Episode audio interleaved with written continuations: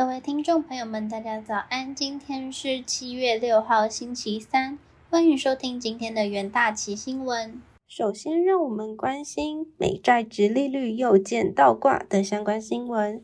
华尔街面对经济衰退即将来临的担忧日渐加剧，美股周二开盘挫低，道琼大盘大跌逾六百点，两年期和十年期美债直利率出现倒挂。纽约原油价格跌破每桶一百美元关卡，能源股重创，太阳能股也表现不佳，银行股普遍疲弱。不过科技股力挽狂澜，纳指收红逾一点七 percent，道琼跌幅收敛，收黑近一百三十点。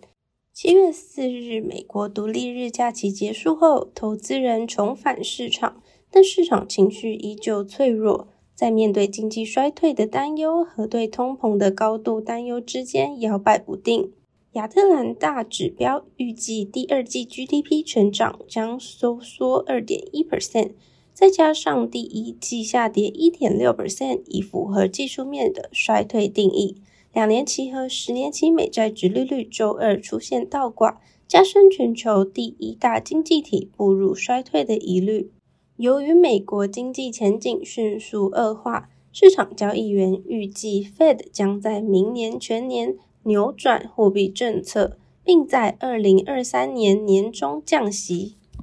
再来，让我们关心半导体融景显现疲软迹象的相关新闻。在个人电脑销售下滑、加密货币市场暴跌的情况下，疫情期间的半导体融景开始显现疲软迹象。Intel、Nvidia 等晶片业者皆警告，在历经两年强劲需求后，未来数月将面临较为艰困的时期。疫情期间，消费者大量购买笔电等电子产品的需求已消失，因为近期通膨飙升，使得想要升级电脑设备的消费者退却。加密货币繁荣消退，也结束疫情期间人们强买加密货币挖矿晶片。与高阶电玩晶片等景象，在一些需求旺盛的领域，例如汽车与数据中心晶片，压力仍没有缓解。但是消费者环境已经转淡，促使 Intel 跟 Nvidia 等大厂提出警告。Intel 财务长在六月表示，下半年前景有更多杂音，公司将寻求调整支出与投资。NVIDIA 也表示，正在减少招聘，以因应加密货币和电玩两大重要领域成长放缓。NVIDIA 上半年股价已大跌四十八 percent。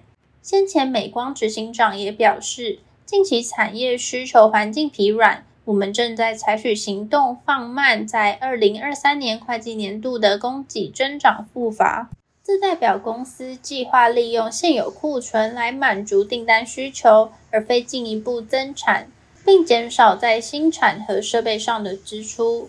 晶片高管与电脑零售商和经销商表示，近月市场萎靡不振，较年初许多人期待的还要再更低迷。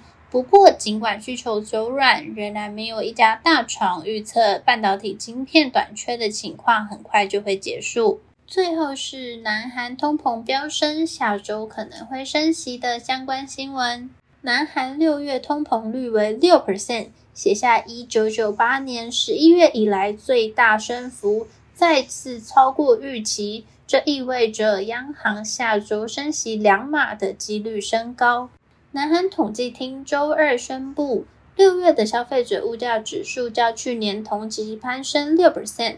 为二十四年来最大升幅，且增幅大于五月的五点四 percent 与经济学家原预估的五点九 percent。央行表示，在可预见的未来，通膨可能仍偏高，原因是高油价、消费者的需求升温、天然气和电力上涨。南韩七月一日起将调整电价与天然气的价格。物价快速上扬，成为南韩央行等全球决策官员今年来最担心的问题。外界预测，南韩央行下周将升息两码，以减轻通膨压力。自去年八月以来，南韩央行已五度升息，每次皆升息一码。Fed 加速紧缩是南韩难以遏制 CPI 的另一个因素，因为它让韩元承压，导致南韩进口物价上涨。Fed 正考虑是否会在本月再次升息三码，以遏制已处于四十年高峰的通膨。南韩央行周二表示，六月连续第四个月卖出外汇存底，以减缓汇市波动。这是央行干预汇市时使用的措辞。南韩财政部长与央行周一举行会议，同意加强合作，以应应不断上升的经济风险。财政部发布的声明显示，两人同意在国外利率上升的背景下，预先采取行动，防范宏观经济风险。他们并预料，复杂的经济危机情势将持续相当长的一段时间。再来进入到三分钟听股期的单元，首先关心到长荣期货市场传出，长荣通知客户，预计将在八月十五日起加收综合费率附加费。一扫先前市场认为航运业供过于求的阴霾，期价反弹逾五 percent。由于加收附加费隐含货运需求仍十分强劲，先前市场担忧塞港缓解运费走跌。此疑虑获得缓解，有利期价近期表现。七月五日，长荣期货上涨五点四二 percent，期价逐底反弹上涨。再来关心到台泥期货，台泥集团旗下能源科技持续开拓与国际电动车业者合作，有望为集团添增获利机会。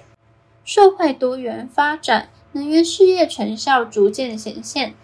加上水泥本业二零二二年获利力保不失，公司营运展望相对稳定。七月五日，台泥期货上涨一点七五 percent，期价底部盘整走阳。